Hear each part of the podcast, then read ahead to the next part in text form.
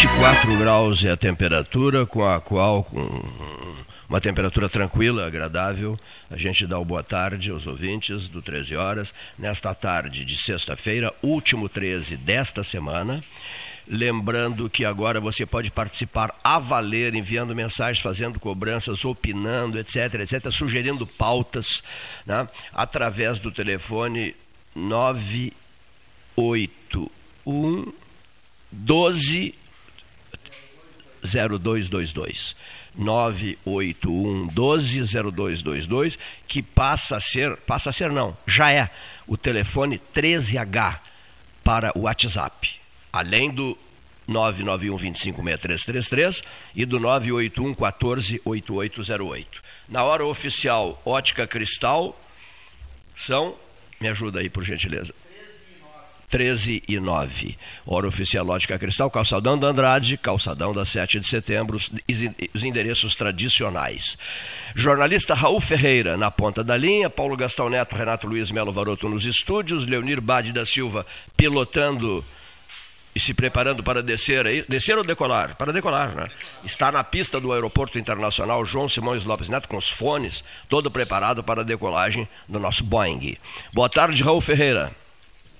Boa tarde, Cleito. Boa tarde, Paulo Gastal, Varoto, Leonir e todos os amigos do 13 Horas. É uma satisfação falar a um programa que decola para os seus 45 anos nesta semana e tenho ouvido 13 horas nos últimos tempos, é, que é um privilégio para quem saiu de Pelotas no ano que o 13 horas começou, hoje poder ouvir as participações é, do mundo político, do mundo é, cultural, é, num programa que é inigualável.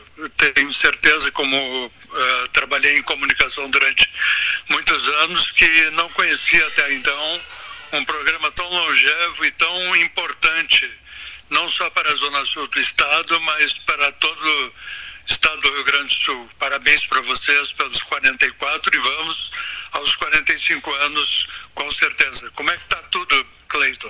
Olha, estamos ouvindo uh, vencedores e vencidos, os analistas políticos nossos, enfim, uh, depois desse período uh, pós-eleitoral. Né? teremos, é, é teremos um fim de ano movimentado, teremos o 13 horas instalado em Porto Alegre no dia 1 de janeiro de 2023. A para, isso, para a completa cobertura da posse do Eduardo Leite, na medida em que também é preciso sempre registrar, depois de passados 110 anos, uh, além de Carlos Barbosa Gonçalves, Pelotas elege um governador e não o faz apenas por um período só, para dois mandatos, dois períodos administrativos, né?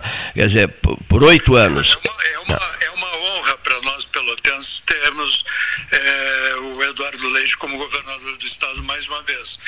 Agora, a verdade seja dita, eu estava acompanhando o dia em que ele falou para vocês aí na, nos 13 horas, estava a presença também do deputado Fernando Marrone, que cumprimentou o governador pelo, pela eleição, e o governador, que é um, um hábil político, que surfou é, na campanha eleitoral com os tiros, os três tiros no pé dado pelo seu opositor Onix, em relação à homofobia, em relação à questão da vacina, em relação à não resposta da questão fiscal do Rio Grande do Sul em relação ao governo federal.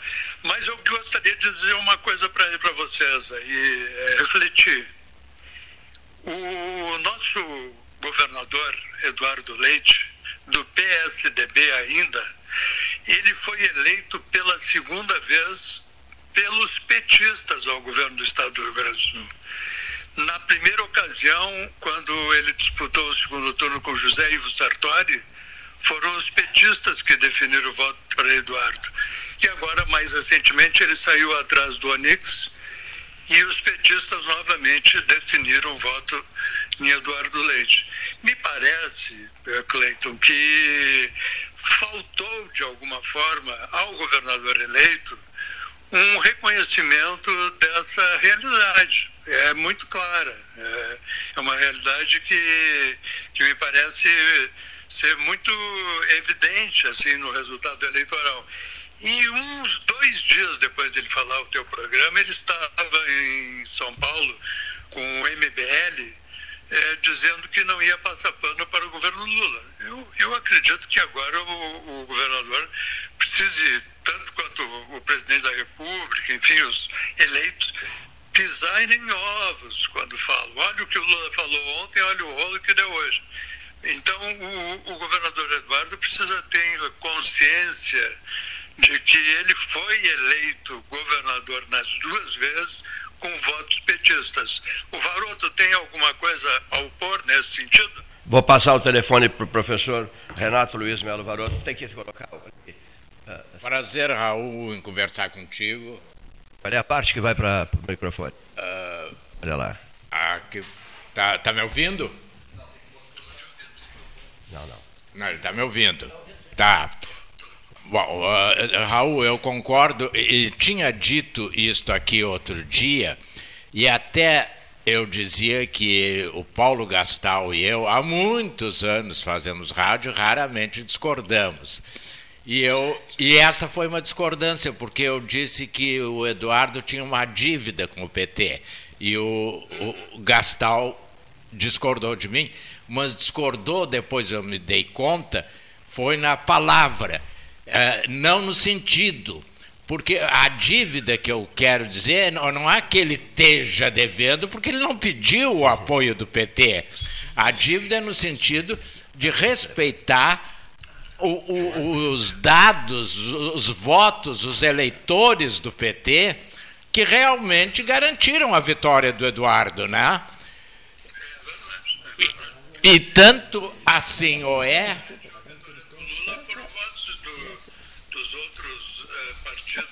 Exatamente. É, tu faz jornalismo há, há tanto tempo quanto eu, ou até mais. O Lula se deu conta de que ele não foi eleito só pelo PT, ele foi eleito também por um movimento apartidário chamado anti-Bolsonaro.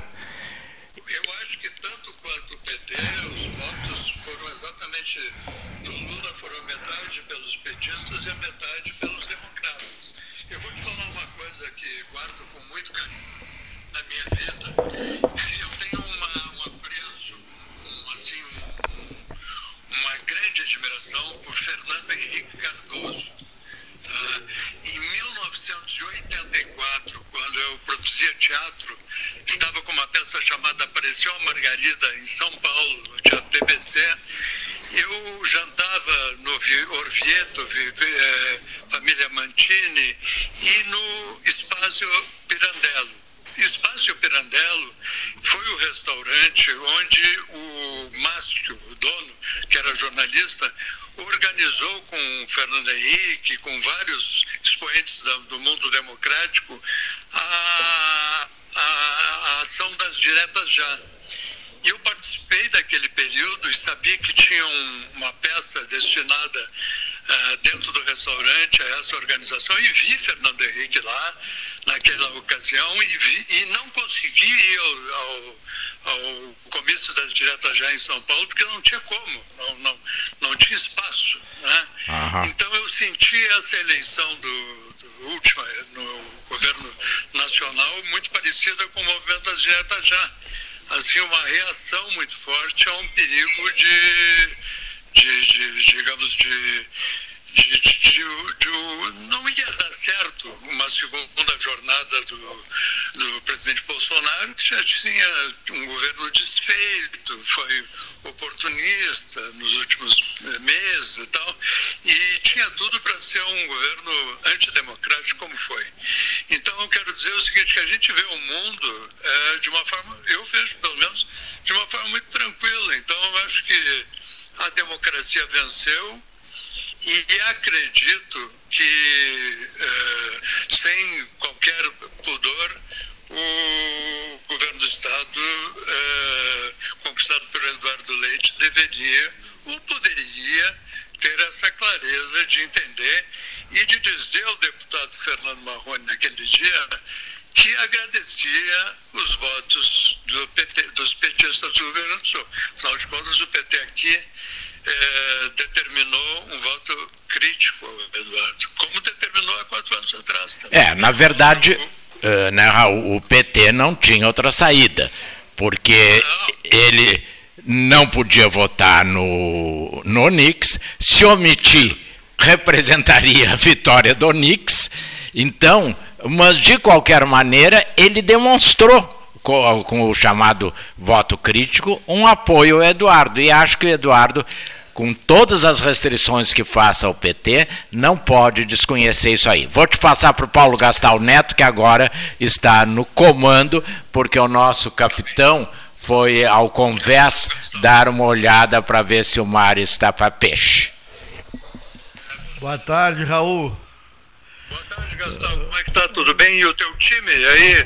Tá, tá igual bem... ao meu ou tá, tá diferente? Tá, tá mais ou menos parecidos. A tua vantagem é que tu tá no gauchão A e eu tô no gauchão B. Ah, mas não perde, né? Tá, tá parado. É. Como o Brasil tem cinco jogadores só. É. Mas eu ia. Vamos trocar de assunto, vamos falar de BR-116. E a, eu, aí a, entra né, o comunicador, o jornalista que trabalhou na RBS muitos anos. E eu estava agora há pouco conversando com o Cleito pela manhã, dizendo que a capa do Diário Popular hoje, ontem a bancada gaúcha né, não destinou nenhum recurso para a BR-116, mas também durante o ano de 2022 não houve movimento da Aliança Pelotas, Aliança Rio Grande, a Zona Sul políticos, prefeitos, até o próprio 13 horas, todo mundo ficou quietinho, quietinho. O que, que aconteceu? Sim. Não veio nada. Inclusive a RBS não, não, não, não deu muita esqueceu. atenção, esqueceu. E o que, que aconteceu? Uh, ontem na reunião da bancada, zero de orçamento de emendas de bancada para a BR-116. Eu te pergunto, até que ponto esses movimentos eles são decisivos mesmo, porque parece que causam efeito, né, quando realmente entram em ação. Uh, tem que ser na pressão mesmo, né? Fica caracterizado isso, né? É, Paulo Gastão, acima de ter sido jornalista digital ou outra empresa, eu quero te dizer que eu talvez seja um dos pelotenses que mais tenham circulado pela BR-116 nos últimos 40 anos, é, 44 anos. É, eu certamente vivi quatro meses da minha vida dentro da BR-116. E honra seja feita no último governo eu vi uma evolução no, na duplicação da BR-116, mas eu sei que isso tudo foi fruto de articulações e pressões, especialmente de vocês aí do, do Pelotas 13 Horas, para que as obras fossem é, avançadas. Eu acredito que pelo, pelo que falta para solucionar esse problema, eh, os políticos gaúchos, os deputados federais, embora, por exemplo, os deputados que representam o PSDB hoje se declaram bolsonaristas, quer dizer, estão fora do contexto, mas vamos dizer assim, um, um, os deputados eh, da linha democrática do governo eh, do Estado, que têm um vínculo com o governo do Estado, precisam ajudar a solucionar esse problema, porque não dá para deixar uma obra, é, não sei se falta 30% ou 15%. 60 quilômetros, né? Quanto? 60 quilômetros. 60 quilômetros, é, falta pouco, falta em torno de 30%, acredito. Então, eu acho que precisa haver uma, uma, uma, uma força é, política e, e, acima de tudo, é, uma força da imprensa da Zona Sul pela importância que tem essa estrada para nós, para nós pelotenses e, e rio-grandinos, enfim, é, escoa a economia do Porto de Rio Grande, é um perigo tremendo, a estrada já levou muita gente, né? Então, acho que hoje eu vejo com mais tranquilidade, porque eu tenho visto que ela evoluiu muito nos últimos tempos. Eu acredito que até com o trabalho do Exército Brasileiro, né? Tá certo. Raul, grande abraço. Para ti também. Boa tarde. Mandando uma foto aqui, veio através do senhor pedir-lhe o obsequio de enviar essa foto colegial ao meu ex-colega Raul Ferreira, o Rudinei tá te mandando um abraço aqui, época Ah, do um colegial. abraço, Rudinei. Um abraço a todos os ouvintes do 13 Horas. É um prazer falar com vocês e parabéns pela brilhante eh, estrada que vocês fizeram até aqui e desejo que sejam exitosos os próximos anos do 13 Horas. Tá ótimo. Grande abraço, Raul. Obrigado. Sugestão ao, ao- Pode Luiz Carlos Vaz chegando. Raul Ferreira. Alfredo Aquino também, olha aqui, Raul Ferreira conversando conosco. Eu só quero dar uma sugestão para a Zona Sul, porque tu falaste que ela está inserida nisso, né? A Zona Sul. Sugestão: a Zona Sul deveria procurar a direção do jornal Tradição e, e entregar ao jornal Tradição um- a coordenação de um grande movimento regional envolvendo todas as prefeituras do Sul e fronteira do Rio Grande do Sul, para que eles eh, mobilizem Brasília, transmissões de Brasília, transmissões com a bancada gaúcha, um estardalhaço histórico, né, eh, em defesa desses miseráveis 64 quilômetros que estão faltando. Eu sugiro à Associação de Municípios da Zona Sul e a coordenação pelotense da Zona Sul, porque o prefeito é o de Cerrito, né? O presidente, o, o presidente é o de Cerrito. Mas a coordenação da Zona Sul é baseada em Pelotas. Há várias pessoas coordenando as ações da Zona Sul. Dica, dica, chame o Jornal Tradição, que é um excelente jornal, registre-se, e entreguem ao Jornal Tradição essa mobilização regional. toda a Zona Sul, ele sai- circula em toda a Zona Sim, Sul, toda circula em toda a Zona Sul. Eu entregaria, eu entregaria, eu em nome da Zona Sul, se tivesse algu- alguma importância dentro da Zona Sul, entregaria para o jornal Tradição a coordenação de um movimento histórico, aquilo que a prefeita Paula de Mascarenhas costumava dizer, a famosa bola de neve, né? Vamos esperar o próximo inverno, inclusive, para essa bola de neve. Uma bola de neve que vai crescendo, crescendo, crescendo. Daqui a pouco a gente tem a sensação que essa bola de neve vai passar por cima de todos nós. Foi assim o grande levante feito há alguns anos atrás. Está aí o meu conselho para a, a Zona Sul e seus líderes pelotenses. Não estou me dirigindo ao presidente da Zona Sul. Não estou, não estou me dirigindo, não sei como é que ele é informado sobre as ações da Zona Sul ou as avaliações que a Zona Sul faz da importância das ações que são desenvolvidas no sul do Rio Grande. Lamentável, a manchete do Diário Popular hoje diz tudo. A nossa inércia, a nossa incompetência, a nossa preguiça, o nosso descaso, a nossa falta de energia, é a sensação aquela, né? Se- Sentar. Eu, sempre, eu uso muito isso. As pessoas é, é, utilizam uma, uma, uma cadeira de praia, ou uma rede, ou uma cadeira de balanço. Eu gosto muito da cadeira de balanço.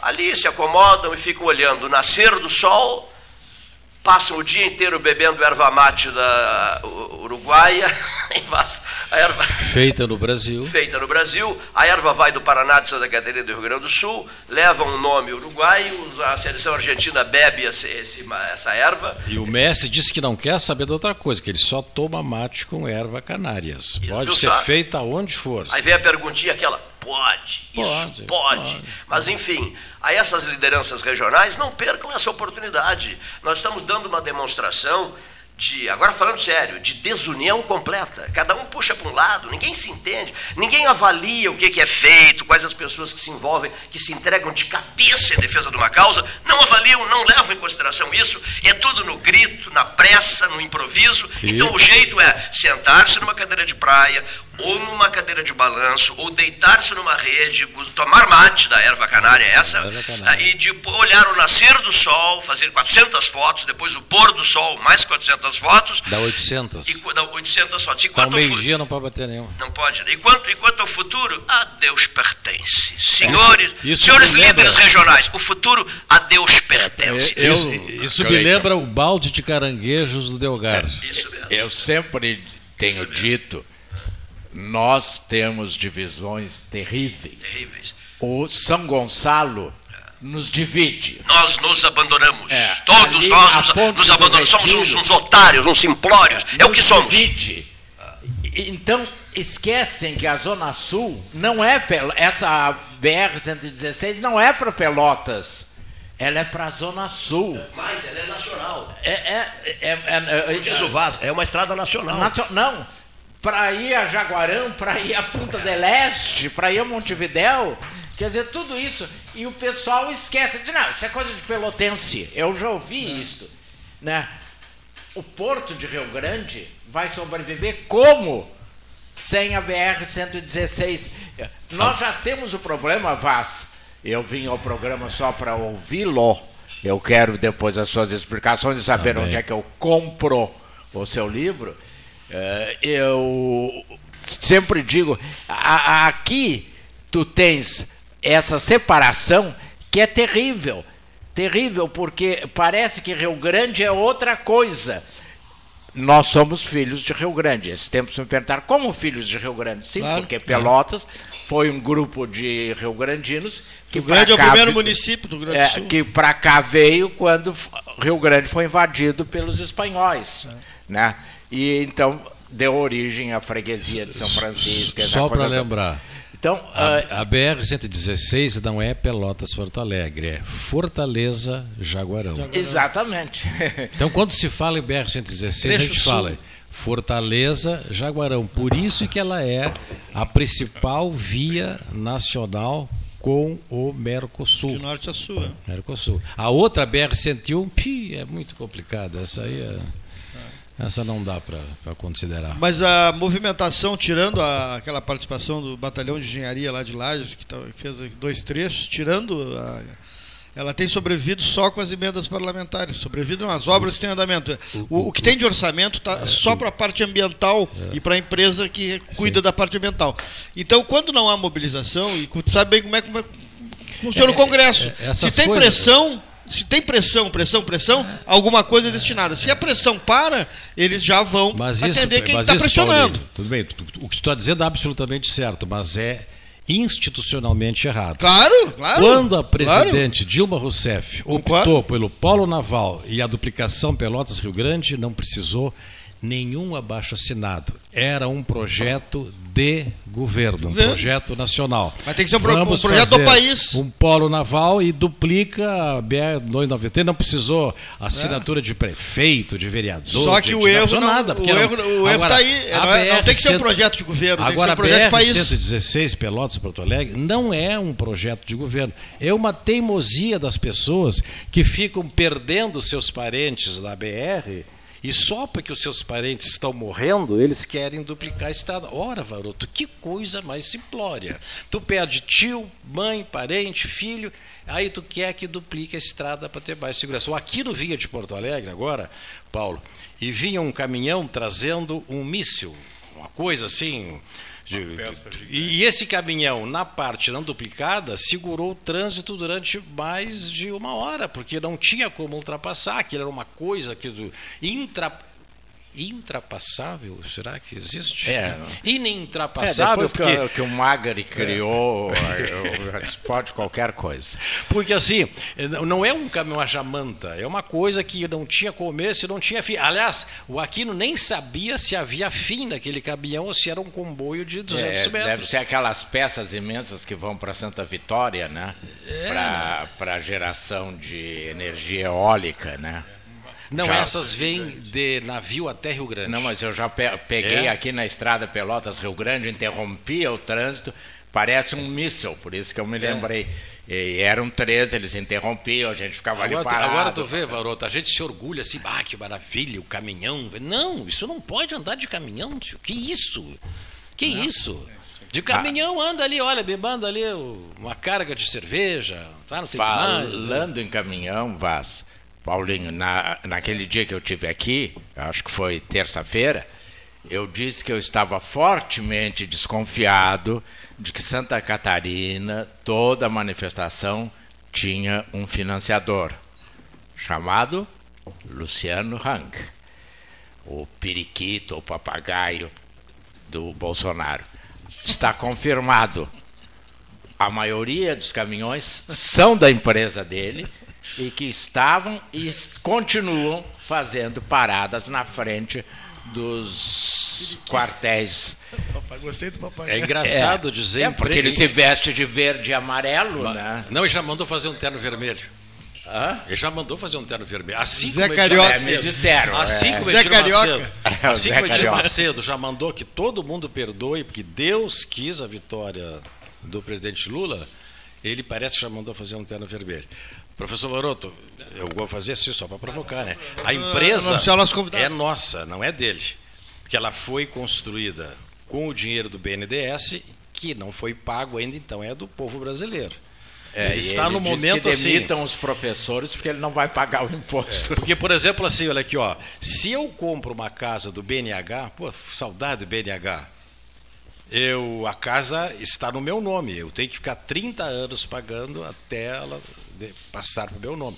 Agora é direto na caixa que a gente compra. Né? Então a gente compra o apartamento e ele tanto não é da gente que tu não pode nem dar em garantia, ele não pode ser penhorado, porque não é teu. Exatamente. Ele é da Caixa Econômica Federal. Não, não tem mais Habitasul? E a FINAB também não tem? O que, que eu estou fazendo aqui? É. Anuncia o Alfredo.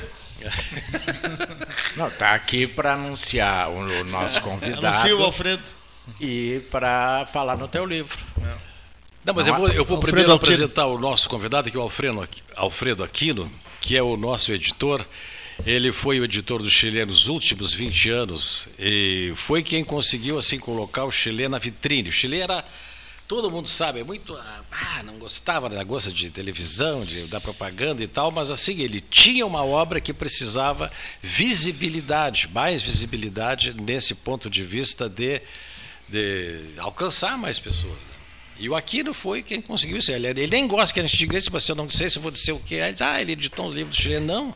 Ele deu visibilidade à obra do Chile. O Chile deu depois várias entrevistas em São Paulo. Eu me lembro que no tempo que o Pedro Bial era um cara sério, ele deu entrevista no Sesc Pompeia para o Pedro Bial, e o Chile dizia assim: aquele cara leu os meus livros antes de me entrevistar, porque ele sabia certinho cada coisa, e o Aquino acho que andava junto com ele naquela Por que o Pedro Bial era um cara sério? não, porque depois que ele disse que só, fiquei- entrevis- só entrevistaria o Lula com aparelho detector de mentiras, ele provou assim. Ah, bom, Quando ele entrevistou o Moro, ele não botou aparelho nenhum no Moro. E a gente sabe hoje que o Moro é o maior mentiroso.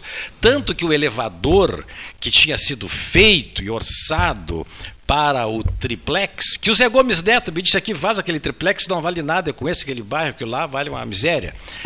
Quem deu orçamento foi um chapista de Curitiba, que tinha oficina de desamassar para lama, e ele deu o orçamento de um elevador, sabendo que no Brasil só tem três empresas que fabricam elevador. Mas será que é mentira do Moro isso? Eu não sei, eu não, eu não acredito que ele minta. São benções que ele recebeu.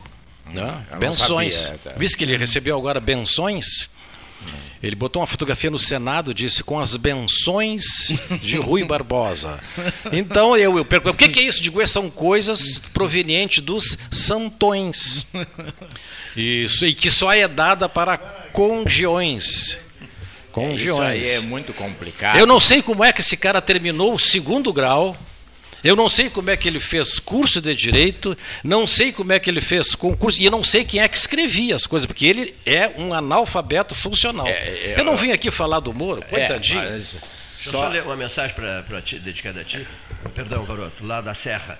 A melhor saída da região sul, João Cândido Zambuja, é a 116, com menos 64 quilômetros de duplicação. Foi o que fiz, saí pela 116. Aí ele, pôs, ele colocou assim, pelo amor de Deus, ponto de exclamação, fica, vaz. É, eu já tinha, ele está João, me João, copiando. João, porque Cândido, eu João Cândido Zambuja, é, município de Feliz. Eu, Eu não posso crer que a- amanhã que- eu estou viajando para Brasília, que eu vou participar da comissão de transição. Bom, mas a, gente quer falar se eles dão risadas. a- você não dá. Ah, o- só para o nosso ouvinte saber onde é que compra o teu. É às 19 horas na Feira do Livro. Amanhã? mas- não, é hoje. Não, amanhã, sábado. Eu vim aqui para dizer assim: amanhã Será na Feira amanhã, do sábado. Livro. Ah, é amanhã. Mas eu já posso te vender hoje, que eu- eu ganhei cinco. Tá, Eu, então eu também me quero, vende- eu quero comprar um também. Me vende que eu já compro. Não, Legal. mas e Então- o ouvinte pode comprar onde? Amanhã. Não, feira- eu hoje de tarde vou estar ali no mercado durante algumas horas, porque eu tenho vários compromissos hoje.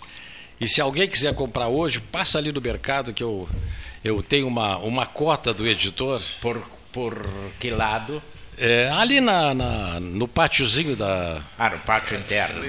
da, da Imperatriz ali. Ah, tá. Eu vou estar tomando um cafezinho ali, por acaso tem uns cinco livros que eu ganhei. Então, os primeiros cinco que chegarem, eu vendo a minha cota. Tá, e se não for dos cinco, se eu for o sexto, eu compro onde? Na livraria Vanguarda amanhã, ah, tá. na Feira do Livro. Uma barraca ali, né? Tem que ter uma barraca. Isso, é.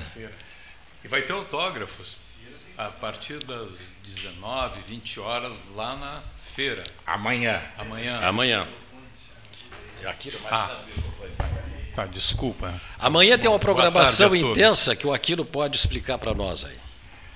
É, amanhã vai, nós teremos o, o, lançamento do livro do Vaz, que é uma sombra, uma preciosidade. E eu estou falando como editor mesmo, porque ele tem uma coisa que nos aproxima muito. É sobre a Copa, são crônicas, mas é uma crônica do, da, de tangível, ela perto da gente. Tanto é que tem as fotos dele também, e que não é essa Copa fantasiosa, essa Copa de fantasia, essa Copa luxuosa, que é inatingível, que não diz nada a gente. Gostei muito de ouvir isso. Ela é a Copa real aqui, do, do jogo, do campinho, da esquina, da, da bola quase furada. Aliás, tem até uma foto que é uma bola furada no lixo.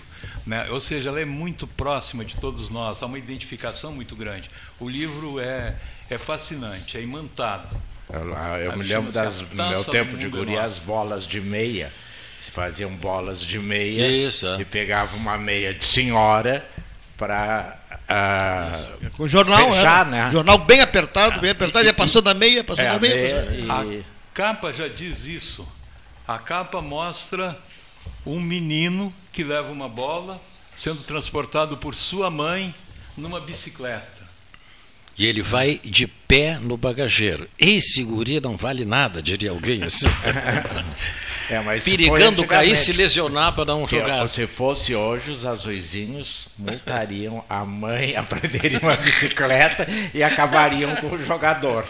E né? o conselho tutelar já levava todo A não ser que fosse filho do presidente, porque o presidente podia fazer motocicletas sem capacete.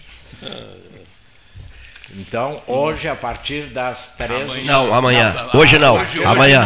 No, no, pátio da Imperatriz. Ah, é, a partir das três eu estou ali no mercado. Tá, e amanhã. No final da tarde, às 19, 20 horas. Lá porque... na sessão de autógrafo. Isso. E lá também lançaremos um livro extraordinário, um, um tesouro. É um livro de contos. O tema é facas. E foram convidados sete autores, sete autoras. São sete mulheres e sete autores. O livro, cada um tem um, um conto sobre esse tema. Né? Os autores são incríveis, porque assim, é uma coisa, não é apenas daqui, ou é do mundo. Tem uma, uma, uma professora de Rio Grande que mora e dá aula em, em, em Paris e que fez um conto.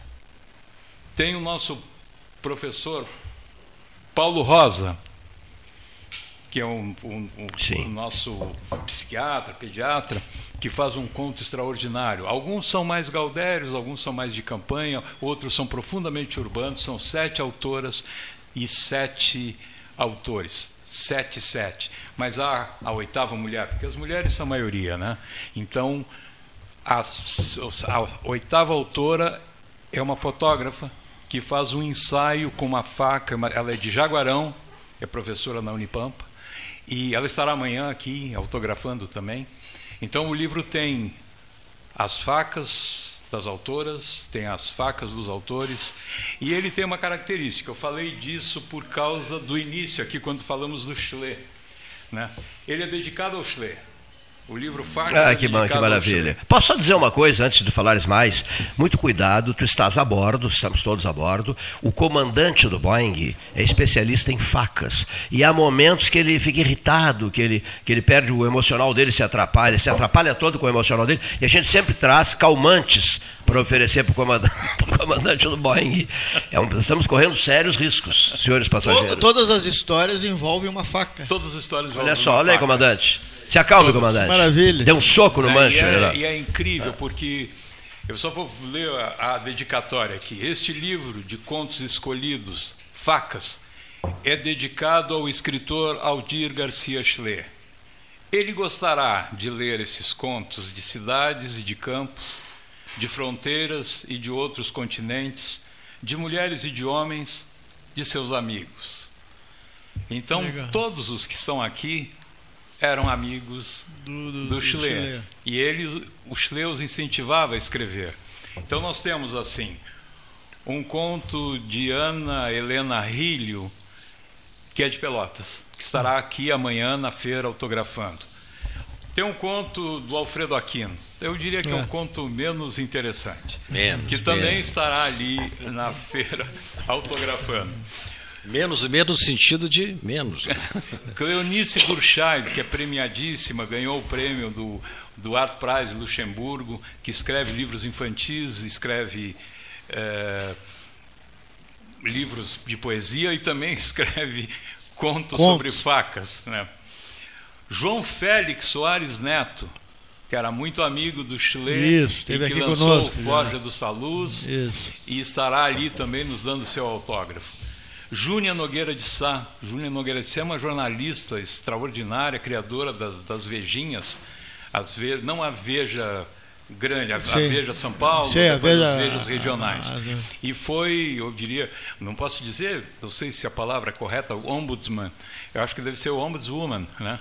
da Ah. Folha de São Paulo, foi uma das editoras da Folha, é uma escritora extraordinária, tem um conto incrível.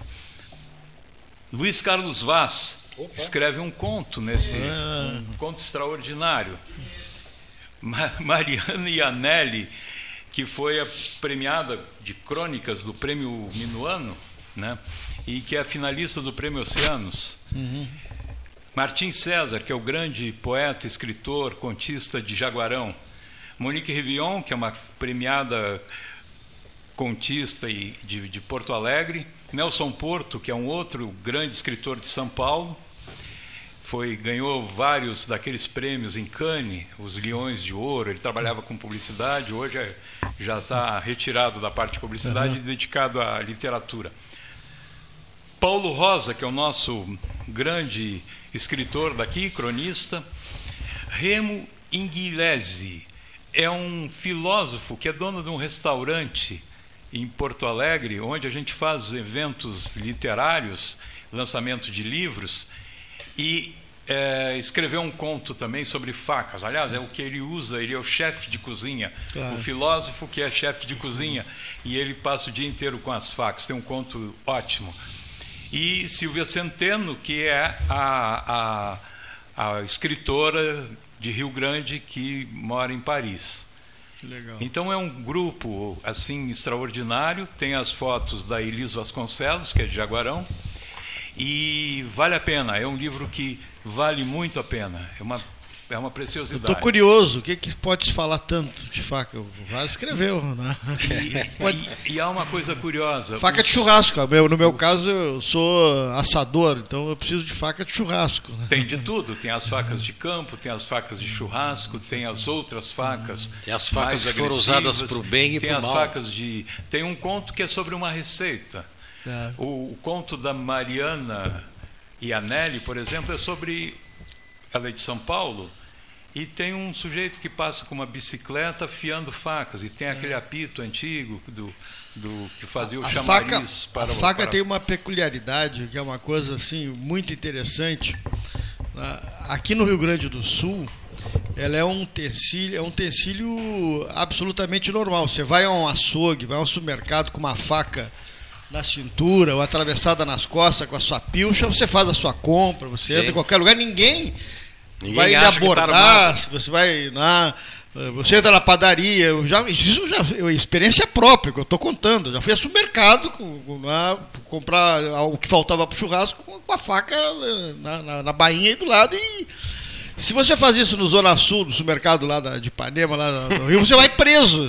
Você é chamada a polícia ali, a PM, já sai algemado. Sim, exatamente. então são as peculiaridades da, da, da, da- do da utensílio da faca, né? É. Eh, que é muito dinâmico no Brasil, né? Aqui é uma coisa assim, absolutamente como se está de. É, e como se também- celular. Não, e não é assim, Paulo, uma faquinha de 10, 15 centímetros. Não, é uma faca uma- de... É, e há também aquela Não, tradição. e não chama atenção, não. É. Não Não, sei não- se existe fora fora do Rio Grande do Sul de que não se dá faca de presente. Quem Ah, é, dá é, tem que receber fora- uma moeda uma de moeda. volta. Fora da né? amizade. Porque tem, tem que Mas dar uma moeda aqui, para pagar esse teu aquino é, é desses aquino de Pelotas ou é outros aquinos de além-mar?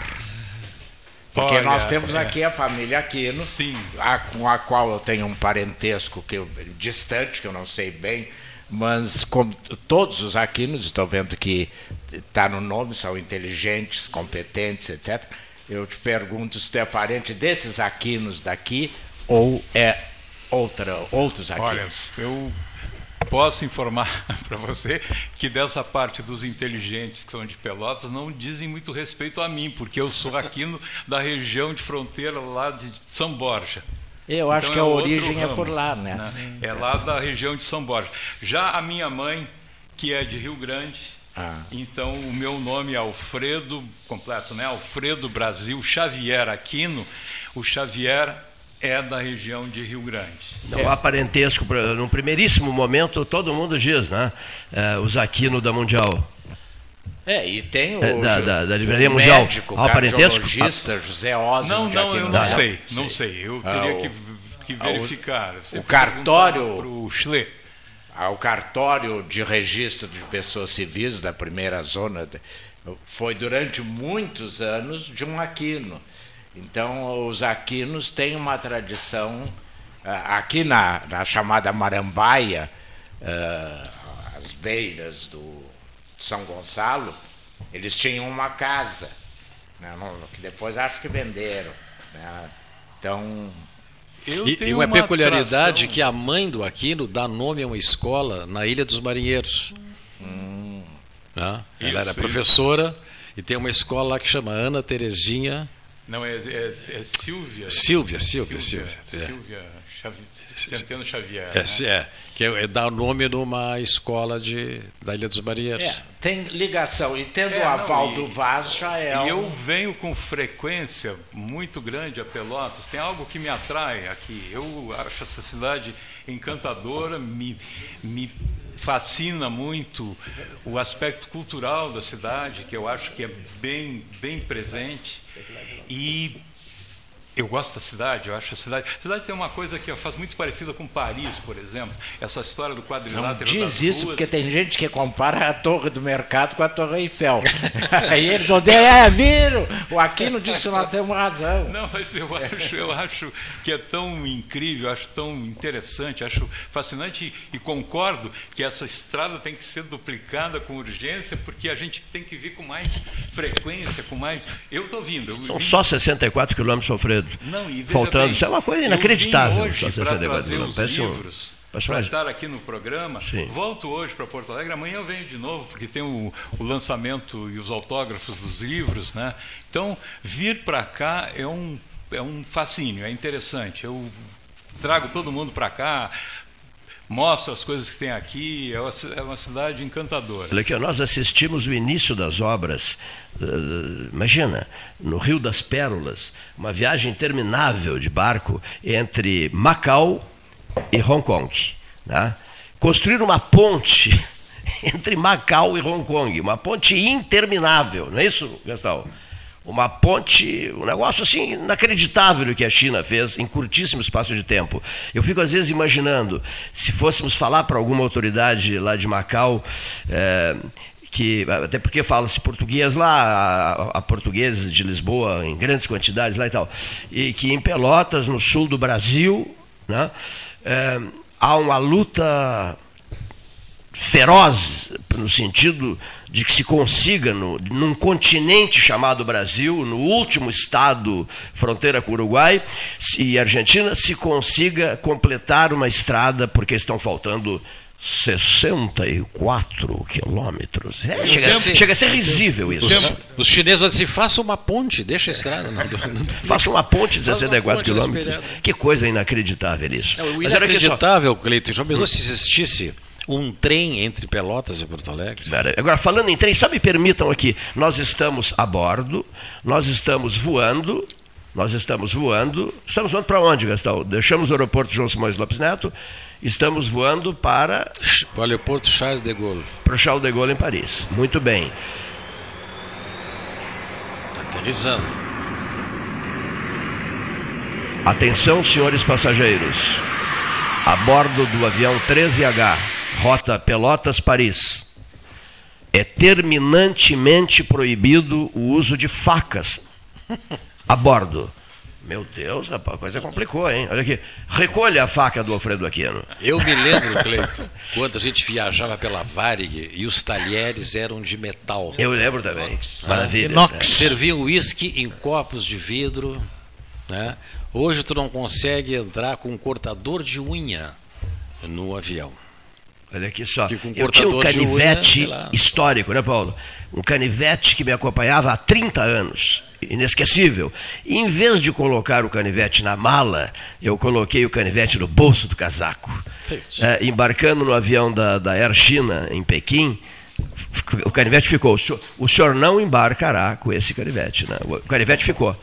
E eu fiz de tudo para tentar convencer, mas não consegui. Olha aqui, ó, o canivete ficou na China. Um canivete que estava comigo há 30 anos. É, por isso até eu estava. Estou falando isso por conta do aviso É, que, o, é que que o comandante do avião fez é que agora, pedindo para o Alfredo pega. recolher a sua faca. Foram informados que ele ia matar o Xi Jinping. Então ele disse, não. Não era o Xi Jinping, era o Jiang Zemin. É, a é, época, a época. Como é que o nosso líder vai ser morto com um canivete? Tem que ser no mínimo uma faca. Não, mas eu nem me animaria com o Xi Jinping. Isso era o Jiang Zemin no período da devolução de Hong Kong à China. 1997, para ser mais preciso, dizem que a memória anda falhando, 30 de junho de 1997. Não era o dia nascido. do handover, a devolução de ingleses a chineses. E a passagem, para mim, mais extraordinária de, uma- de um texto que eu li à época é, é a seguinte, merece ser sempre lembrada. Thatcher, Varoto, a dama de ferro, vai a Pequim conversar com Deng Xiaoping no Palácio do Povo, mas o que, que queria a, dona a senhora Thatcher? A senhora Thatcher, com aqueles seus arrobos né, de, de eu tudo posso, o Reino Unido tudo pode, queria ficar comandando Hong Kong por mais uns anos. Então ela Queria, vai re- queria renovar o aluguel. renovar o aluguel. Ela vai ao, ao, ao, ao, ao Deng Xiaoping e ao lado do Deng, como há do, no Palácio do Povo, uma coisa que impressiona é isso, havia ao lado de Deng Xiaoping uma enorme escarradeira, né, que os, os chineses usam muito. Né? Usavam, hoje não usam tanto. O chá continua, mas as escarradeiras não tanto. Bom, vamos lá. E ela ela sugere ao Deng a renovação do aluguel, como disse o Vaz. O que é que o Deng fez? Olhou fixamente para a senhora Margaret Thatcher, virou-se para o lado e deu uma gigantesca escarrada. Ela entendeu o recado, eh, despediu-se, saiu perturbadíssima, tropeçou num tapete. A gente tinha tropeçado na escarradeira. Não, não, num tapete, num dos, num dos maravilhosos tapetes do Palácio do Povo e saiu rolando. É uma passagem maravilhosa, né? que os chineses sempre lembram isso para mostrar que eh, a devolução era era assunto encerrado, né? Caberia a Xi Jinping, o pre... Xi Jinping não, Xi Jinping é o atual. Caberia a Jiang Zemin, o presidente chinês, naquela época, no dia 30 de junho de 1997, entregar, devolver o território. Aí o Reino Unido manda o príncipe Charles. E alguém me pergunta de Porto Alegre, a rainha está aí? Eu, digo, eu, eu me deliciei na vaza. Eu disse assim, não, rei não devolve território. A rainha Elizabeth II mandou o filho o príncipe Charles, o então príncipe Charles, para receber, para, para receber, não, para entregar Hong Kong. É, agora, só fazendo um parênteses, pode se questionar muito, mas Margaret Thatcher foi uma das grandes líderes do século XX. Ela, junto com o premier da- da- do Canadá, com Ronald Reagan, etc., eles redesenharam com acerto ou sem acerto, mas o mundo de hoje não seria o mundo de hoje se não tivesse passado por eles. Ela foi sucedida pelo Major, que é, é, raramente alguém lembra que foi premier inglês, porque foi uma passagem tão. Né? Mas voltemos ao, ao mundo da literatura. Uma homenagem do, do- ao, ao Vaz do, do médico Dr. Homero Clauck, Dr. Homero Clauck, que é ouvinte do 13 e, além disso, é um grande amigo meu. Bom, ele diz assim: Boa tarde, Cleiton. Muito, mas muito bom mesmo o programa com o retorno do Vaz. Abraço. Para com isso, Homero. achaste que era o avião, né? Não, o Homero Clark, o Homero Clark, não sou eu. o Homero Não, eu disse para com isso, Homero. Eu encontrei com ele outro dia. Gostaram do som do avião, não? Sim, Gostou? gostamos muito. Dá um Você guardou a sua faca? Não, porque senão já vai ter problemas nesse voo. É um voo longo, né? Voo Pelotas-Paris é um voo longo, né? João Simões Lopes Neto e Charles de Gaulle. Charles de Gaulle. Direto. Direto, voo direto, né? Vou direto. Voo. O trem? Mas o trem é para o período eleitoral, né?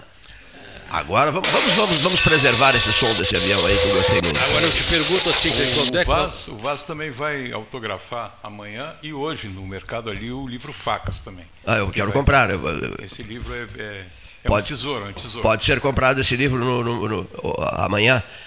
O Sim, livro, amanhã, o, o li- amanhã lá no, no, o livro praça. do Vaz e o livro Facas. Isso. E Bom. eles estarão na vanguarda também. Deixa eu só dizer uma coisa aqui que eu não sei se vocês tomaram conhecimento, que o Alberto sempre me ensinava, repita às vezes, quando o assunto é inter... a notícia é interessante, é, não custa nada, não custa nada é, repetir a notícia, né?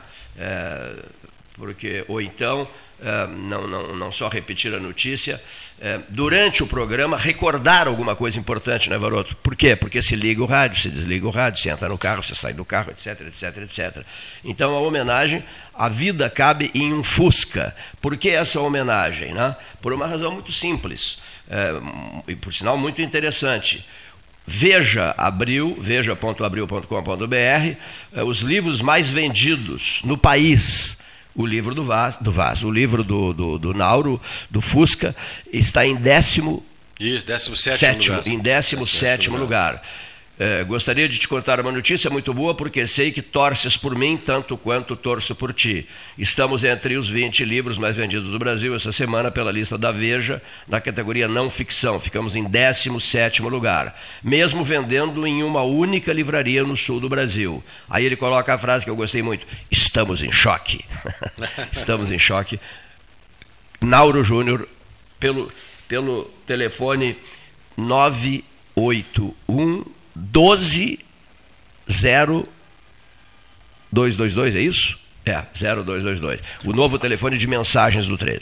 Aquele a capa dia, de um dos que meus nós nos livros é uma foto Uma do façanha, uma façanha. isso. Aquele dia que nós nos encontramos no shopping, nós ficamos de conversa ali. Depois eu saí e desisti de pegar o autógrafo, porque tinha uma fila que dobrava a esquina daquela loja lá do fim do corredor. Eu digo, não, eu digo assim, eu disse, ah, Gabriela, eu, dia 15 eu vou na feira, mas eu não posso ficar a tarde inteira aqui. Não que não mereça, mas você já vai dar autógrafo, os montes aí. Né? É muito interessante. E conversamos também, conversei com o Diniz lá na feira sobre isso, e o Diniz também estava impressionado com essa performance do Fuca. Nesse livro. Está lá, tá lá no shopping o Fuca. Fuca tá é, lá. falando em Gabriela Maza, nesse livro aqui, que eu escrevi as crônicas sobre as Copas do Mundo, pegando de cada Copa, desde 1930, quando eu ainda não era nascido também, não me coloquem assim mais idade do que eu tenho, né? É, eu fui escrevendo, escrevendo, escrevendo, antes ainda de 2010. Aí escrevi a última crônica sobre a Copa da África, cujo título é Bafana Bafana. Mas não vou dar spoilers. E aí veio a Copa do Brasil 2014. Cleito, o 7 a 1. Digo assim, o que que eu faço agora? O que é que eu vou escrever? Ah, o 7 a 1. Eu- Eu estava muito amargurado até assim, porque eu, eu iria escrever coisas horríveis. Só assim. dentro de um parênteses, tu lembras nós trocando telefonemas? Sim, me Eu faço na lembro. casa dele e eu na minha casa. E Era aí- 3x0, porque tu me ligava, e depois 5x0. Era que Eu, eu- eu- eu digo assim, eu- Cleiton, outro para de ligar, vai É. chegar a 10. E o Vaz dizia assim, já tá 3 a 0 Depois eu liguei de novo, o Vaz, já tá 5 a 0 para de me ligar. E, e eu digo assim, eu não tenho mais nada, eu, eu, eu vou acabar escrevendo, fazendo uma, sei lá. Aí eu encontrei uma crônica de uma amiga minha publicada nas redes sociais, a Eliana Valença, que ela faz uma reflexão sobre o 7 a 1 Eu digo, pá, mas é isso que eu preciso. Maravilha. Conversei com ela e eu digo, eu quero publicar a tua crônica no meu livro. Não, tá ficando louco. Eu digo, não, quero sim. Dá, olha, se tu acha que dá, dá. Eu digo, não, quero sim, tu autoriza? Autorizo. E digo, bom, eu estava com um déficit, eu estava perdendo de 0 a 3. Quando ela aceitou, de bom, agora já está tá 1 um a 2 para mim, né? Um, meu, dois. Aí eu me lembrei da Gabriela, da Gabriela Matos. Digo assim, quem é que vai escrever sobre a Copa da Rússia? Eu só vou dizer bobagem de novo. Como é que eu vou deixar de conversar, de pedir o texto para uma pessoa que acompanhou isso de perto? É, é a melhor pessoa, minha amiga, perguntei para Gabriela, ela disse, não, mas eu só, eu só posso, tem que ser assim, não, quanto tempo? Eu digo, não, tu tens até o fim do ano para escrever, fim do ano passado. Aí lá por dezembro ela me escreveu uma crônica maravilhosa que ela começa justamente, Cleito, com essa situação do último dia da Copa de 2014. E escreve uma crônica muito bonita. Aí eu pensei assim, puxa, para 2022, aí já estava assim, para o meu problema já estava 2 a 1 um para mim. Eu já tinha o, o, texto da Copa do 7 a 1 a nossa, o texto da Copa da Rússia pela Gabriela. E eu digo assim, tá, mas ainda está. A Copa do Catar não pode ficar de fora, porque é esse ano. E ninguém sabe, Cleiton, onde é que fica o Catar, o que, que acontece. É verdade, é ninguém sabe nada disso. Aí me lembrei de uma amiga nossa, da Clarice Sidler, cujo que o filho dela, atenção técnica aí, é piloto da Qatar Airlines. Ah, que maravilha. Dirige aqueles aviões que começam aqui e vai até a Praça Coronel Pedro Osório. Fazendo paredes. A não ser que eu me engane, o filho, da, Clarice, o filho da Clarice quis, quis fazer um. Como é que se diz? Um. Quer ser piloto de helicóptero. Então ele fez curso de piloto de helicóptero em Porto Alegre. Para desespero da Clarice, ele começou a dirigir helicóptero. Aí depois ele foi trabalhar na Copa Airlines esse é um avião da Copa, é Aquela empresa do Panamá. Meu Deus. E a Clarice assim, meu filho, disse, mãe, não te preocupa, são os ônibus da Turf que voam. Boa frase. Os da, é um ônibus que voa, é tranquilo. E, mas claro, depois a Copa ela a Copa cresceu, né, agora cresceu é, ficou uma a Copa a, Companhia é a Copa Companhia ela tomou conta de todas as conexões dentro da América é. do Norte Central e do Sul com a sua base no Panamá. no Panamá.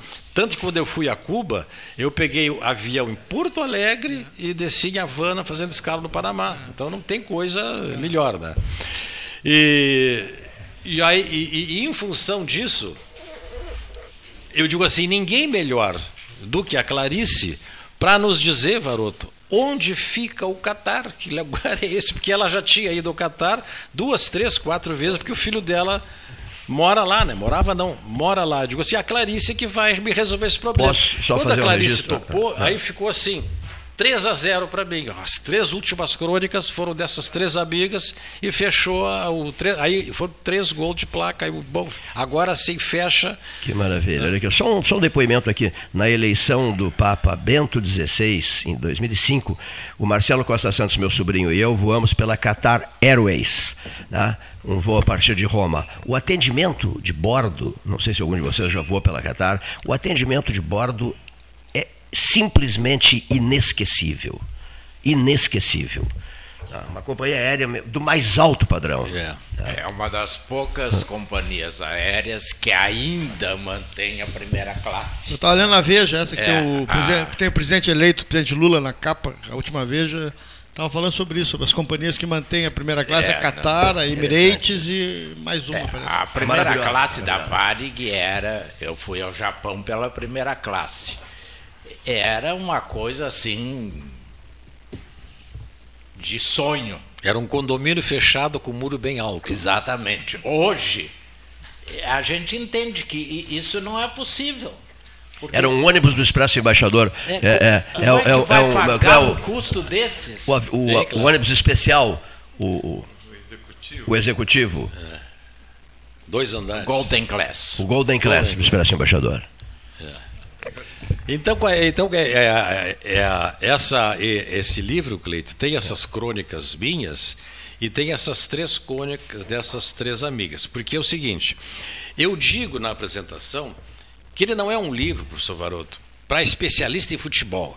Eles vão querer saber se eu disse que era impedimento, que era pena. Eu não, eu não entendo nada disso. O meu negócio é outro.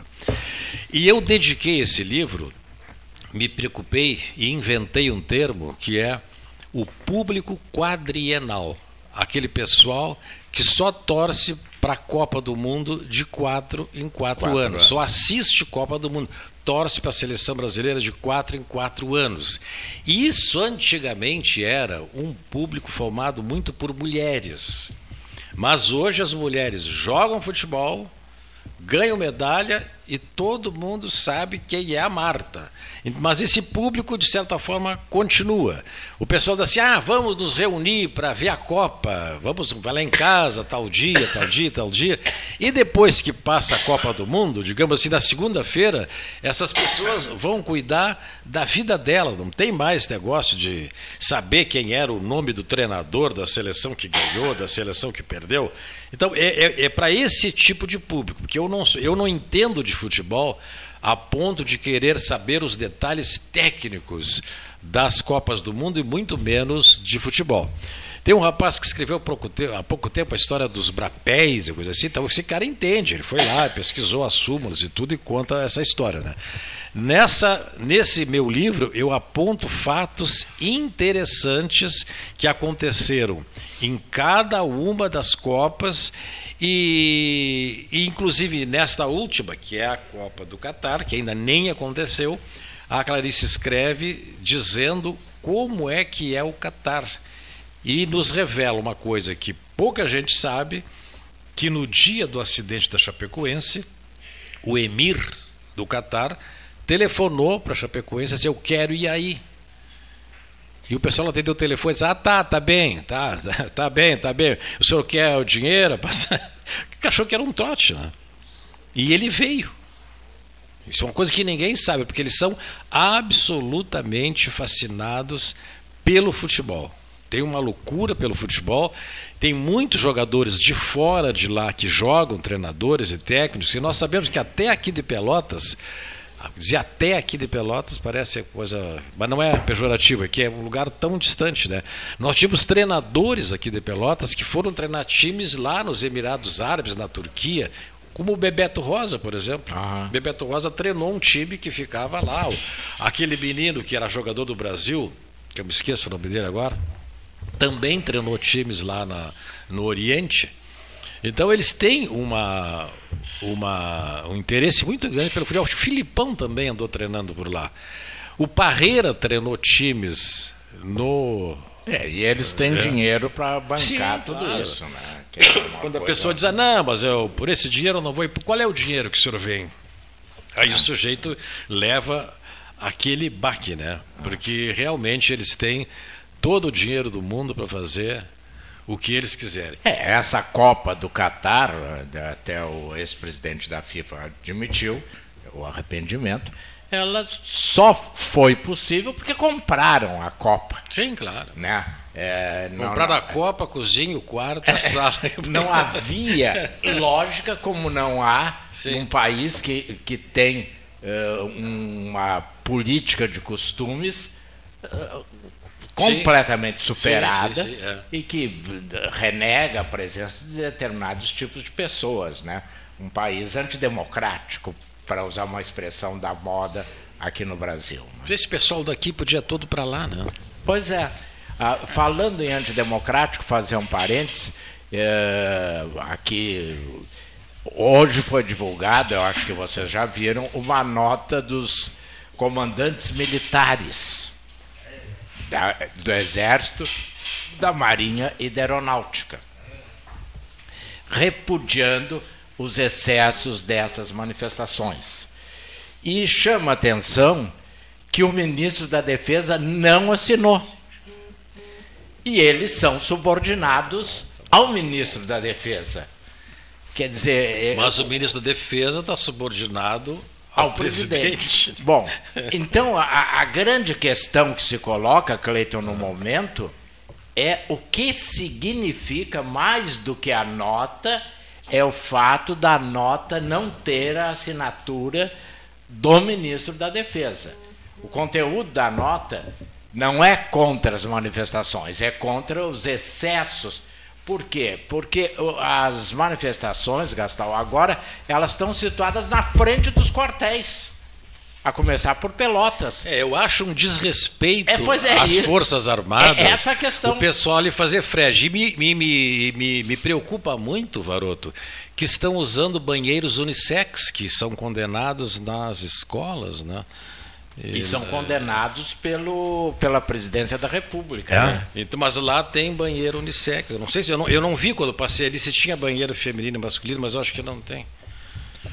Ontem nós estávamos falando aí depois do programa aqui, tava eu, Cleito, estava o Matheus aqui, o meu filho, e sobre isso. O que, o que, que querem? O que, que querem? Que Isso aqui, Eles não sabem Sai o um que que tanque querem. lá de dentro, um Não, tanque não dando sei. tiro em alguém, não sei. Não sei o que, é que eles querem. Porque E eu não vai- sei também que se- de que forma. O que, que se quer com isso? E não sei se é verdade, Paulo, porque a gente diz as coisas, a gente lê nos noticiários, procura os É. sites mais confiáveis, que foram 100 caminhões particulares para Brasília, não sei o quê, e foram estacionados dentro de uma unidade militar. Eu acho que só pode ser fake Porque news. quartel Isso não- tem isso não todo o pode ser Brasil. verdade. Não quartel ser tem todo o Brasil. Todas as cidades brasileiras, fronteira, tem, tem, tem quartel. Tem centenas de milhares de militares que votaram em A, votaram em B, votaram em C, votaram em D, votaram em E. Tem, teve 12 candidatos, pô. Não há querer que todos os militares do, mundo, do Brasil tenham votado num candidato só. Não. Ah, é evidente. Então, pô, os caras estão trabalhando, estão lá, estão lá deles. Lá, que- ah, de- constrange. o- o- Passou, vamos em frente. Estamos É, falando da economia já. é um- Aliás, o assunto hoje era economia. Nós estamos falando da economia já do pro- É. 2023, 2024, que, que até teve uma declaração do presidente eleito que não é uma declaração legal, no, no- no bom sentido. Legal não é de legalidade, positiva para o mercado, estão avaliando. Vamos debater essas coisas agora. Nós temos um futuro pela frente aí, tia. É, só, só Daqui a quatro anos tem eleição de novo e depois Sim. daqui a oito anos tem eleição de novo e é assim Sim, Paulo, que funciona. a, a eleição terminou dia 30. Claro. Então não tem mais que falar em eleição. Dia 2 Eu de disse, outubro de olha, 2026. Nas minhas redes sociais, a partir de dia 30, deu. Eu não É. falo mais eleição. Para mim, é um desrespeito ao tribunal. 2026 que tem tá eleição de fazendo novo, 2030 90 anos, fa- há 90 anos que faz eleições, todo mundo já se elegeu, já se deselegeu, de tudo que é partido. Então, Os assim, uma perda tão- de tempo, uma perda de tempo ficar Os discutindo. governadores eleitos já estão conversando, já estão aí, estão. Ah, tia. Já estão fazendo a Olha aqui. transição. Vou pedir licença Eu só fiquei vocês. impressionado de saber assim. Não é impressionado, mas que a, a visão, por exemplo, agora no Egito tem a conferência do meio ambiente. Está tendo essa semana, a É. COP27. Não convidaram o Lula para fazer desaforo, não convidaram porque era o presidente que vai governar a partir de janeiro, então tem- não tem que tratar nada com o atual presidente. Olha, terminou, até dezembro não vai fazer nada. O Joe Biden vem ao Brasil, vem conversar com o Lula. Não é desrespeito ao presidente atual, é porque ele quer negociar os negócios daqui para frente. Entende? Não é desrespeito. É aquele negócio assim, dizia ao seu Colares, já está tomando café morno. Né? Eu acho assim que o presidente ia entregar o mandato uma semana depois para não passar vergonha, porque o que, que um presidente manda, Cleito, no dia 5 de dezembro, 7 de dezembro, todo mundo já fazendo amigo secreto de Natal e o cara lá se levanta de manhã, põe a roupa, vai no gabinete, assina um decreto, não, não tem mais sentido. Olha aqui só. As nossas. A Copa do Mundo. E ainda tem a Copa, uma do Copa Mundo do que Mundo começa meio, daqui é. nove dias. Mais Natal. importante que Aqui. é o, o livro. Tá que sem é microfone, livro tá do sem microfone. Aqui, que é sobre a Copa do Mundo. O livro, o livro do Vaz, a partir de amanhã, sábado, na, na Feira do Livro, Na né? Feira do Livro, isso. Mas hoje ele ainda tem um estoque, eu Sim. quero um desse, eu quero comprar um desses livros no Mercado Central. Olha aqui só, o nosso abraço a Mateu Rota Chiarelli, o aniversariante de ontem, né? Fez 40 anos ontem. Isso, ele comprou o meu livro lá no mercado, Cleiton, o- quarta-feira, e disse assim: amanhã estou de aniversário. Digo, então Isso tá, mesmo. eu vou te dar de presente as fotografias, não o livro. Que maravilha. Os Aí senhores mandei concordam? para ele, mandei para Ah. ele e o e-mail veio de volta, porque eu tinha um e-mail antigo. Me socorri do Fábio de Moura, que também estava lá, e digo, me dá o e-mail do Bateu atualizado para me mandar as fotos para Perfeito. ele. Conversei bastante com, conversamos bastante com o Fábio ontem, Fábio Scherer, Scherer de Moura. Detalhe, vocês concordam com os 40 anos do Mateu? Concordam todos? Não, tá errado. Não, não, não Errado. adianta eu concordar 38. ou não concordar. 30, 38. É uma realidade. É uma Agora, realidade, né? O Mateu é uma pessoa que eu, não é por ter sido meu aluno, até porque acho que não aprendeu nada comigo, em- embora eu tenha aprendido muito com o pai dele, o Carlos Alberto. O Mateu é uma pessoa marcante na história, não só política, mas universitária. É, eu acho o Mateu uma figura e- e admirável e diria mais, se é que me é permitido é um filho excepcional. Grande figura humana, isso mesmo. E é amigo um de uma vida inteira que também. Está dando ao pai um apoio que poucos filhos dão. Boa tarde, mesa 13 horas, mesa farta 13 horas, professor Varoto, grande Luiz Carlos Vaz. É verdade, meu amigo, pai Cleito, de Rio Grande. Só com orações suas para melhorar a nossa Zona Sul. Por favor, pai Cleiton, faça uma oração para baixar. eh, ele quer, ele quer, ele quer a chuva, por chuva aqui no Arroio Grande. Uma oração por chuva aqui no Arroio Grande. Precisamos plantar a soja. Um abraço a vocês, mesa. Pede para o Vaz reservar o livro para mim. É, o seu Caniela, Caniela de Arroio Grande, nosso ouvinte El, tradicional. Elton Caniela. Elton Caniela, grande O amigo homem que tem um cachimbo que ganhou do Tancredo Isso. Neves. apaixonado por, por Santa Isabel. Ele sempre me manda coisas sobre Santa Isabel que eu, que eu recebo dele e, e- e gosto muito dele. Nos encontramos no Café Aquário ontem, tomamos um cafezinho e hoje ele mandou, ele mandou essa mensagem. Lembra também que a dupla de 68 em Pedro Osório era Mandico e Vitor Porto, Armando Barbosa Braga e Vitor Marques Porto. Né? E, e- e lembra também eh, do Dr. Jacques da Rosa Machado, que foi prefeito, que foi prefeito de Canguçu e de Pedro Osório. Vi- Do Cerrito, Vitor Marques Porto foi prefeito de Canguçu e do Cerrito, né?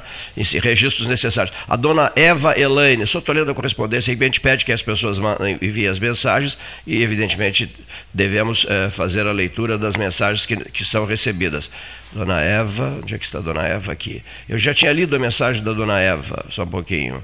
Dona Eva, seu Cleiton, marque direitinho lá em cima, o senhor não entende nada disso, o senhor é muito grosso em matéria de convívio com redes telefônicas, com redes celulares, sabia? Olha só, eu próprio me, me homenageando, olha aqui, ó. Se- a moral da história, eu não achei a Dona Eva, mas ela diz assim, que bom o Vaz de novo no 13. Dona Eva Elaine mandou a mensagem, está aqui, depois eu te Ele repasso a combina mensagem. com as pessoas mandarem Não, não combino com ninguém. Também nos mandou mensagem o André Matos, que é lá da, da gestor de TI, da Biscoito Zezé. Tá Ah, que beleza. Alô, André. do- do- falou da BR-116 também, precisa mobilização em torno da BR-116. Trecho sul, BR-116, Guaíba, Pelotas. A BR-116 é de Fortaleza, Jaguarão. Isso, olha que interessante. E o André me disse assim, o Gastal e eu fomos lá, e o André me disse assim, Cleiton, a comida está pronta, eh, vocês não param de conversar. Engatamos uma conversa, eu e, o, eu e o Dunga ficamos três horas conversando. Olha aqui, ó. É, outro ouvinte mandando uma mensagem. Re- Lembrem aí que Lula estará no, estará no seu terceiro mandato entre 2023 e 2026. Que César Borges foi reitor durante três mandatos na UFPEL, né? E que, além disso, implantou a Unipampa no sul e fronteira do Rio Grande, né? Tem, tem, tem, tem Unipampa em Jaguarão, tem Unipampa em Dom Pedrito, né? Eu sempre digo, a Unipampa Jaguarão é uma teimosia do César Borges. Não estava no programa. E ele incluiu. o César Borges assim, eu só aceito se colocar uma unidade em Em Jaguarão. Jaguarão. E, e foi, foi colocada. né? Exatamente. A unidade de Jaguarão. Quando Bom, eu estive, eu, eu licionei um tempo na pós-graduação lá na Unipampa, eu dizia assim: vocês são fruto de uma teimosia do César Borges. Aqui, ó. Diz mais o seu Roberto Azevedo. O seguinte, olha aqui, ó. Então, implantou a Unipampa, no sul e fronteira do Rio Grande. A UFPEL deu um salto no- nesses três mandatos dele. Tem hoje 22 mil alunos, obras e mais obras. né? Foi um festival de obras. Ah, eh, o campus veio para o Porto, o campus Capão do Leão ficou lá, lá o campus Capão do Leão, a reitoria veio para o Porto, né? E ele diz assim: nos 50 anos da UFPEL, diz o seu Roberto, nos 50 anos da UFPEL, ele estava na plateia, por livre iniciativa, foi lá, participou da, da, da sessão, mas nem foi convidado, não foi convidado e não foi, não foi nem lembrado nos 50 anos da UFPEL. O que a UFPEL esqueceu no seu cinquentenário, pô, a gente já cansou de falar nisso aqui, Ué, Isso é, é uma tradição. O, o MAUG, que foi criado por mim, na minha gestão, eles estão fazendo um aniversário e nem a programação do aniversário eu recebi. Eu não faço questão de convite. Sim, sim. Mas Só o se registro. existe um MAUG, é porque a Luciana Henrique Reis, junto com a Nina Paixão, eu e o então reitor Rui Brasil Barbedo Antunes, criamos o MAUG, mas eles jogaram todas essas figuras Leopoldo no lixo, Gotoso, no lixo. e Ah. assumiram o MAUG como se fosse uma coisa do ano passado. Quando- é, é lamentável. Quando viram o, Sérgio- o César Borges na plateia, nos 50 anos da UFPEL, comemorados lá no campus Capão do Leão, quando o observaram na plateia, nem sequer o chamaram para a mesa principal, na medida em que foi reitor, eh, tinha sido reitor não, Três vezes. três, três vezes reitor, né? Três vezes reitor e que fez uma- um festival de, de, de obras gigantescas na universidade. Né? Só, só O- tipo de o registro. Cleito, né? É, e nessa cerimônia. Me associo Vaz, ao seu, me ao seu Roberto Azevedo. Nós comentamos aqui, distribuíram medalhas para pessoas que haviam entrado pela porta dos fundos na UFPEL e não fazia nem um ano que estavam dentro da UFPEL. Foram homenageados pelo crescimento. pelo- Olha, o, o, a Pegaram uma UFPEL pronta. se deve muito à figura de Edmar Fetter e Delfim Mendes da Silveira. A teimosia desses dois foi tanto Do professor Eurico Kramer de Oliveira, Eurico que montou Kramer uma barraca. Não pode ser esquecido do doutor do Eurico. Edmar É, é, Fetter, o doutor Eurico não pode ser esquecido. O primeiro reitor convidado foi o Edmar. E o Edmar disse: não, esse não é o meu mundo. Eu não entendo nada disso. Eu não entendo e eu não quero ser é reitor. mesmo, é. Mas deixa eu dizer uma coisa, já vai tocar o. Não, não, o intervalo. Não, não, vamos, vamos adiante. é. Eu encontrei uma vez o César Borges. Eu segui do encontro com ele para para conversar. Encontrei com ele, Cleito, ali no mercado. Cleito, Sim. ali no mercado. E o mercado estava cheio de gente, assim, foi antes da peste. E ele disse, mas vá, de onde é que esse monte de gente? Eu digo, ué, esse monte de gente está aí por tua culpa. Ué, o que é isso, dizer? O que é isso? Digo, olha bem essas pessoas que tu não vai reconhecer nenhum que tem mineiro, baiano, pernambucano, paulista, catarinense, amazonense e acre. Digo, essa gente toda que está aqui, professor, foi porque o senhor foi o primeiro a aderir o Reúne, criado pelo ministro da Educação, Tarso Gel. Se incomodou um monte aqui o César com isso. E essa gente toda está aqui, eles estão aqui, o mercado está funcionando.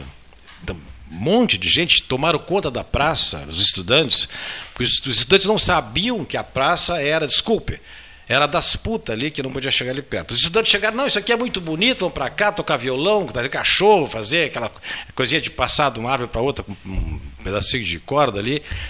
Eles, mas Eva, tu acha? Digo, acho, professor. A universidade traz o que tem de melhor que essa juventude universitária para Pelotas, que traz outra cultura, outra culinária, outra música e outras caras. Eles, tu acha que é, digo, é assim? Eu minto muito, Varoto, mas eu sempre mostro as provas. No, no final de semana seguinte, Paulo, o César escreveu um artigo no Diário Popular e disse: Encontrei com o Vaz do mercado e o Vaz disse que era. Bom, então agora eu posso dizer que sou Sim, o a, pra- a provocador praça, disso a aí. praça só era pública na época da feira. A gente Sim, feira exatamente. O resto era Então, só aquela, é, a- a- o- aquelas as pessoas, moças de vida difícil ali. As e pessoas se apoderavam da e as- praça na, é. na feira do livro. Então era só 15 dias É. de praça. de E elas ficavam, aquelas senhoras da vida difícil, diz é- porque, porque não é fácil, é uma vida difícil que elas levam ali.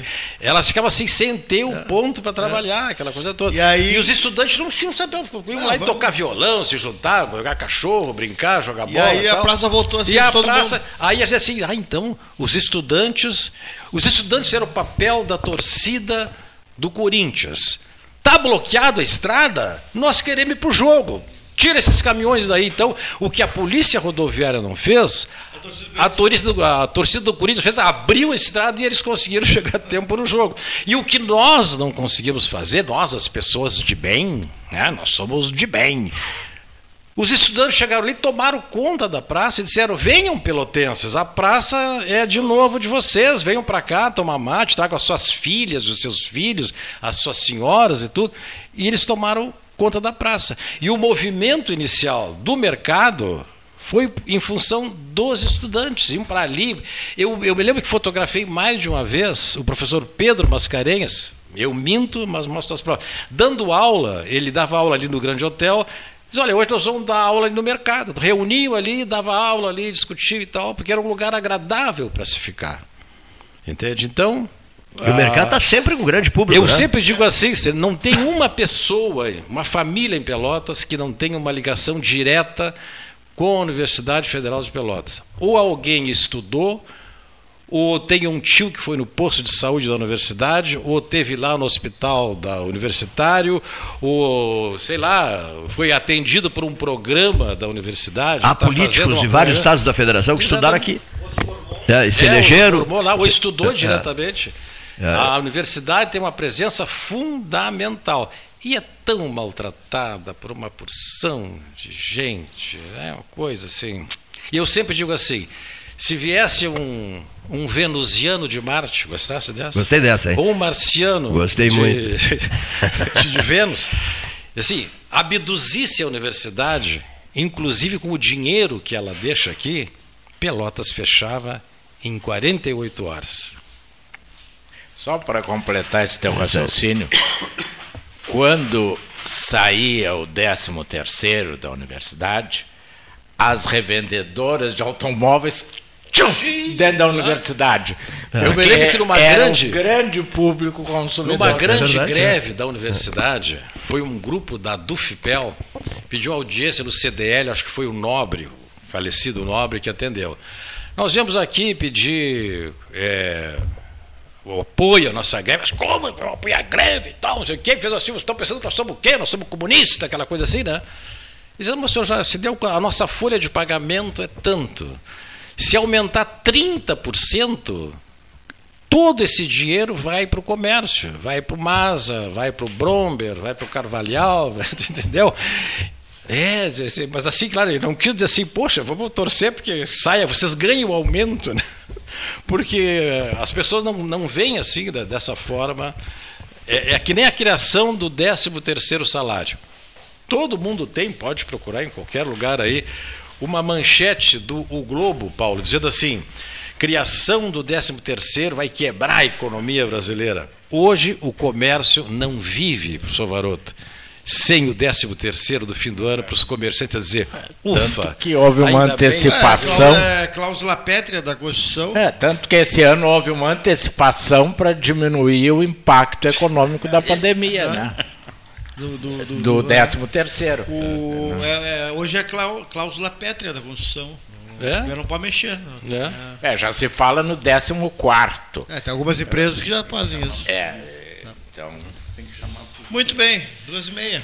Não, e meia não, Paulo. Amanhã todo mundo na Feira do Livro. Eu vou estar lá, dando, eu vou estar lá dando sopa a partir A- a das partir- 5 e meia, 6 horas. Tá, Amanhã, a par- sábado. A partir das 17h30, tu estarás na Feira do Livro. Já estou desfilando o meu Sábado. charme lá. Desfilando o seu charme e a sua, a sua elegância. E depois das 19 em diante, então, vou fazer uma cara de sério. Caneta, muito. caneta. E aí vamos autografar. Caneta tinteiro? E depois, Ah. o Maurício Barcelos, que é músico, canta cinco músicas baseadas em temas, descontos de Aldir Garcia Chilé. Ah, que maravilha. E o senhor vai usar uma caneta tinteiro eh, enviada por Charles III. É, não, eu vou usar uma Rei, caneta rei. que o meu filho, que mora em Natal, me comprou só para mim autografar os Tinteiro, livros. tinteiro? Ele está acreditando em mim. É, com uma caneta tinteiro. Eu- Cleito, fala em Richard. Que pessoa bem ridícula esse Charles, tia? Que horror.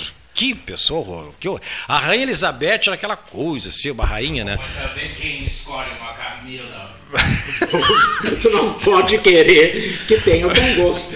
Mas é uma, eu fico impressionado de ver assim, a decadência, porque ele é. Porque assim, é- é uma pessoa assim que nunca trabalhou, Cleito, nunca fez nada, nada, nada, nada. Tem uma nada, vida muito fácil, é, né? É uma coisa, Tem uma não, é vida coisa fácil, muito né? triste. Não, mas não é fácil, é uma vida triste, Cleito. Nunca fazer nada. Eu posso ler um- uma página? Por favor, tempo? com imenso prazer, por É, favor. Eu queria só terminar aqui a minha parte lendo a oração das crianças. Então vamos fazer o seguinte: a oração das crianças, que será lida pelo nosso prezadíssimo Alfredo Aquino, ela será a oração final do 13 desta sexta-feira.